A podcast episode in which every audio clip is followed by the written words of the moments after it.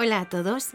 Hoy es 18 de agosto y seguro que muchos de vosotros sois de esos que estáis pensando que ya se acaba el verano. Y por favor, nada más lejos de la realidad. Aún queda mucho y de lo mejor, porque septiembre es un mes maravilloso para viajar. Así que todos aquellos que no lo hayáis hecho durante el resto del verano, tenéis todavía unos días estupendos en agosto y septiembre. Esto en verano, porque en otoño es una época también muy buena para dar rienda suelta a nuestros viajes más soñados. De momento yo hoy en este podcast os voy a hablar de España, y más en concreto del norte, y de sus cuatro comunidades, País Vasco, Cantabria, Asturias y Galicia. Tenemos la suerte de vivir en un país perfecto para viajar y para disfrutar de él, y que a veces es un gran desconocido, pero que este confinamiento ha hecho que los españoles nos hayamos propuesto conocerlo más y posponer de momento los viajes al extranjero. Y encima a la economía de nuestro país le viene de perlas. España tiene rincones para todos los gustos, colores, edades, para viajar solos, para viajar en compañía o para hacerlo con niños siempre vas a encontrar ese lugar en el que descubrir que todo es posible.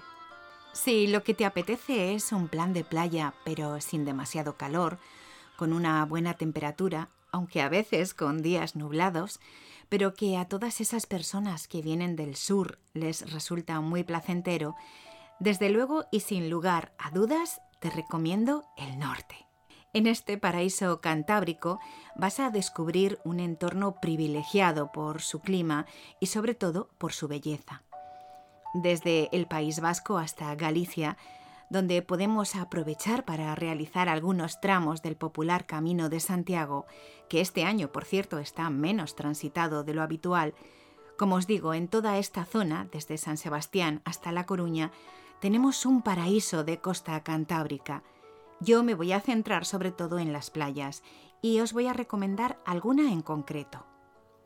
Obviamente, si hablamos de San Sebastián, está claro que hablamos de la playa de la Concha. Te aconsejo subir al monte Higueldo, donde tendrás unas vistas espectaculares de la ciudad. En Zumaya, un pueblo también precioso, encontramos la playa de Itzurun, donde, por cierto, para los enamorados de la serie Juego de Tronos, se rodó el desembarco de John Nieve cuando se reúne con Danieris. Y ya de paso y siguiendo este rodaje, cerquita en Bermeo se encuentra la ermita de San Juan de Gaztelugache, que en la serie es Rocadragón, y es por esas escalinatas por donde ascienden Tyrion y Nieve en la gran pantalla. Hasta llegar allí tienes que estar en forma porque el camino tiene bastante desnivel y si eres valiente subir los 241 escalones que tienes hasta la ermita. Pero créeme, el esfuerzo merece la pena. A pocos kilómetros de allí nos encontramos la playa de Zaraut, que más de alguna vez la hemos visto por televisión detrás de la cocina de Arguiñano. Su restaurante está en la playa y es casi posible que dando un paseo puedas incluso encontrártelo. Si hemos llegado ya a Cantabria, no podemos perdernos un montón de lugares en los que puedes elegir playa o montaña según te venga bien. Si decides visitar la ciudad de la capital, que es Santander, vas a quedarte prendado probablemente de la belleza de su bahía. Pero además de esto, tienes la suerte de tener unas playas hermosas que visitar, tanto en la ciudad como en el extrarradio. Yo te aconsejo unas cuantas, pero en particular en las de Santander te recomendaría sobre todo la playa de El Sardinero o la de Mataleñas, o también la playa de Los Peligros, que por cierto no hace honor a su nombre porque no tiene nada de peligrosa. Eso sí, tiene unas vistas de Somo al frente, que es también otra de las playas que no puedes perderte si viajas a Cantabria.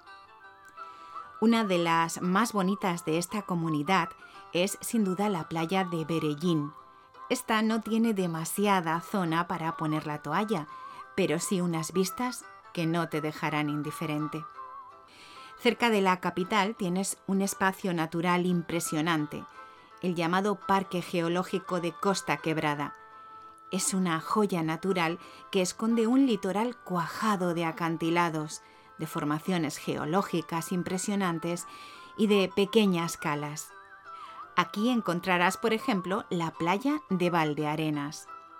Pero como te decía, si lo que te apetece es otro tipo de turismo en Cantabria, hay algo que todo el mundo conoce y que visita cuando viene a este paraíso. Se trata del Parque de la Naturaleza de Cabárceno.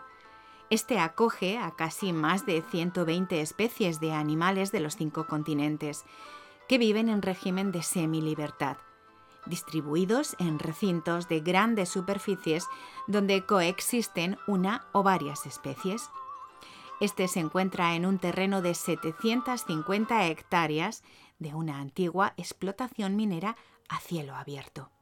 Pero en Cantabria, además, no puedes dejar de visitar pueblos con un encanto especial, como pueden ser Comillas, Liérganes, Potes o Santillana del Mar, donde, por cierto, se encuentran las famosas cuevas de Altamira, un entorno que si quieres visitar tendrás que echar antes un vistazo a su acceso ya que el aforo está limitado. Pasamos ya a Asturias y haremos antes una paradita en Llanes para disfrutar de un pueblecito costero con mucho encanto y así poder visitar todas las playas que hay a su alrededor, que son muchas y muy bonitas. Para mí la más bonita es la playa de Torimbia, en la localidad de Niembro. Lo que pasa que el acceso está un poquito complicado. Tienes unos cuantos metros desde que dejas el coche y hasta que llegas a la arena.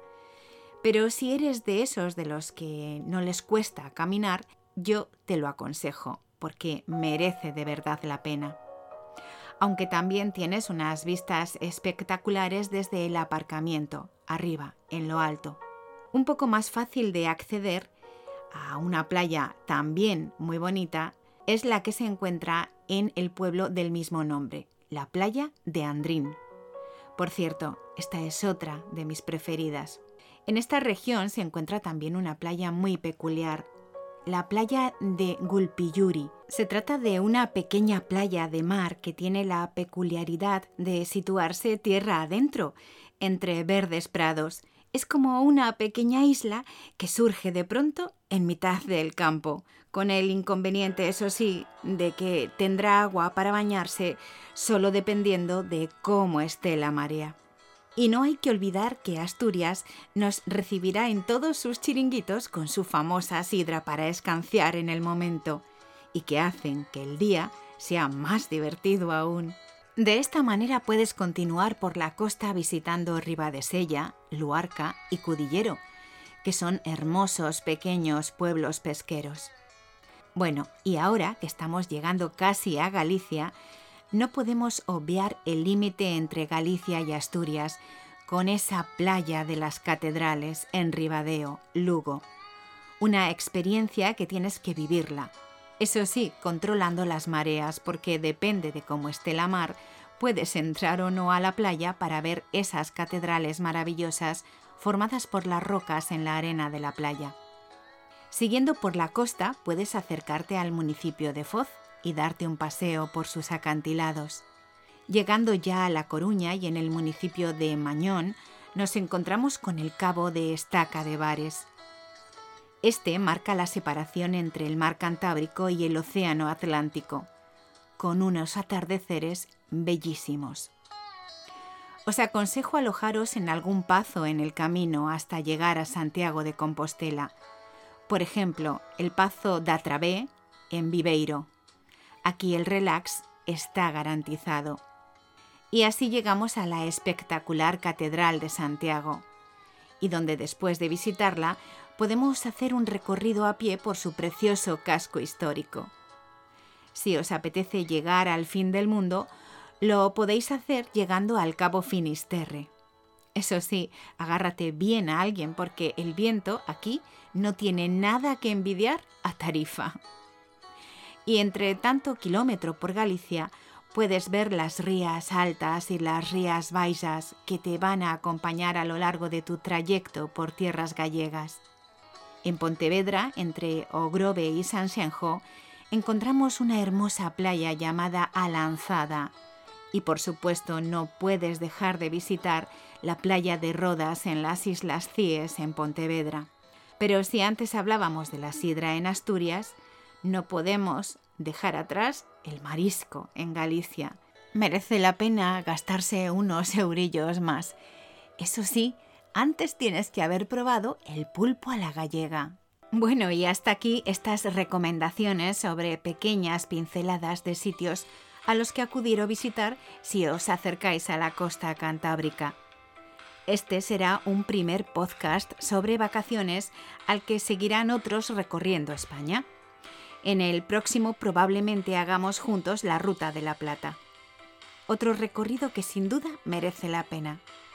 Hasta entonces, y mientras hago memoria sobre esta hermosa ruta, os envío a todos un beso y os deseo que tengáis una feliz semana.